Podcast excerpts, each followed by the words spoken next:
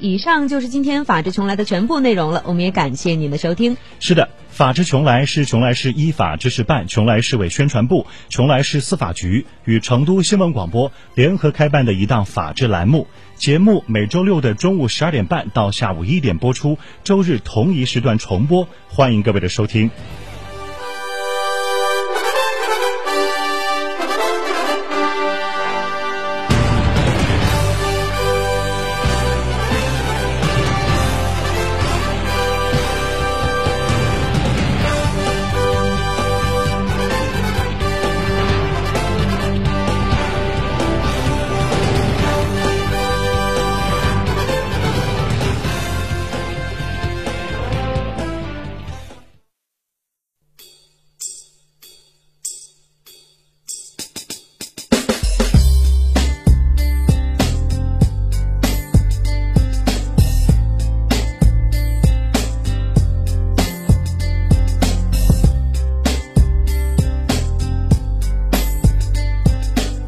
零利息，售价十二点九九万起，年轻家庭优选轿车，试驾即有礼，快来娱乐同行吧！详询六七零七六八八六六七零七六八八六，启阳别克。哎呀，双十一到底选哪家嘛？哎呀，还要想说，生活家装饰噻，十一年装修经验，天猫也有店，用的都是国际进口材料。这儿双十一，生活家装饰一百二十平方，原价三十三万多，现在只要二十七万，全屋硬装，水电改造，十五件套高端家具，二十平方欧派定制柜，十件套大家电，还有格力中央空调，硬是巴适哦。那么安逸啊？要花好多嘞？八三三二零六六六，八三三二零六六六，生活家装饰。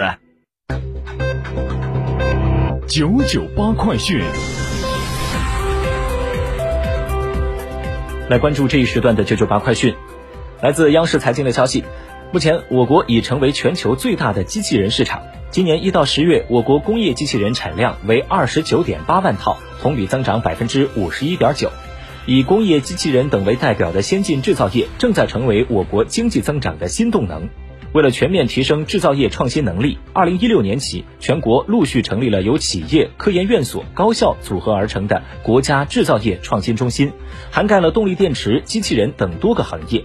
今年十一月，工信部又新批复组建五 G 中高频器件、玻璃新材料、高端智能化家用电器、智能语音等四家创新中心，国家级的制造业创新中心总数也达到了二十一个。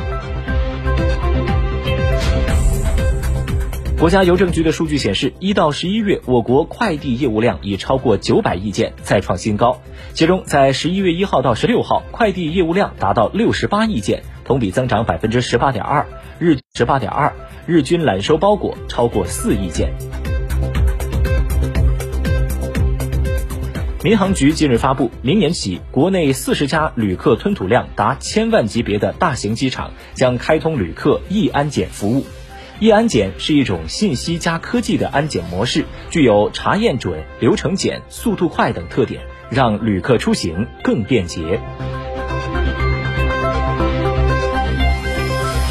为广泛延揽社会优秀人才，为军队建设服务，中央军委政治工作部近日部署开展二零二二年全军面向社会公开招考文职人员工作。根据计划安排，报考人员可以于二零二一年十二月五号到九号通过军队人才网报名。二零二二年一月九号，全军组织统一考试，七月底前完成面试、体检、政审考察、公示审批和补充录用等工作。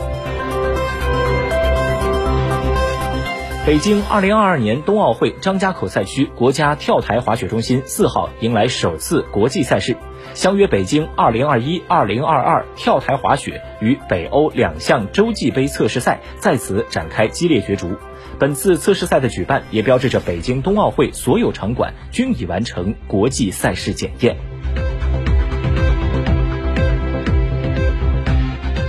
近日，海南省发改委发布了关于虚拟货币挖矿用电实行差别电价政策有关问题的通知，决定将虚拟货币挖矿活动列为淘汰类产业，实行差别电价，加价标准为每度电零点八元。在第三十六个国际志愿者日来临之际，正在执行飞行任务的神舟十三号飞行乘组在中国空间站以视频方式向广大青年志愿者致以节日祝福。航天员翟志刚、王亚平和叶光富先后表达了他们对青年志愿者的祝福和希望。他们为青年志愿者在疫情防控、脱贫攻坚、乡村振兴、社区发展、应急救援等方面做出的成绩点赞。寄予青年志愿者继续弘扬奉献、友爱、互助、进步的志愿精神，做知行合一的奋斗者，坚持与祖国同行，为人民奉献，以青春梦想用实际行动为实现中国梦做。联合国粮农组织最新报告显示，十一月全球食品通胀率连续第四个月上涨，达到二零一一年六月以来的最高水平。主要因素是对小麦和乳制品的强劲需求导致价格上涨。当地时间三号，阿富汗塔利班临时政府颁布了一项关于女性权利的法令。临时政府发言人援引新颁布的法令称，女性不是财产，而是高贵和自由的人。法令对女性婚姻和财产等作出了规定，规定女性不应被迫结婚，而丈夫去世后，妻子应该有权获得其财产。法令中没有提及外界关心的女性工作和接受教育等内容。针对国际社会关注的女性权益问题，阿塔发言人此前透露，阿富汗女性教育已经恢复近七成。他同时强调，美国等对阿富汗海外资产的冻结导致经济恶化，若能解除，全面恢复女性教育指日可待。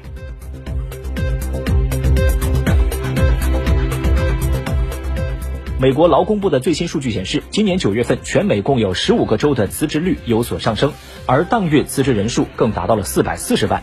有媒体报道说，美国人正在以创纪录的速度辞掉工作。经济学家表示说，美国这一波辞职浪潮是由多重因素促成的。鉴于新冠疫情的持续传播，美国工人们对工作场所安全的担忧持续，可能需要很长时间才能重返和适应工作岗位。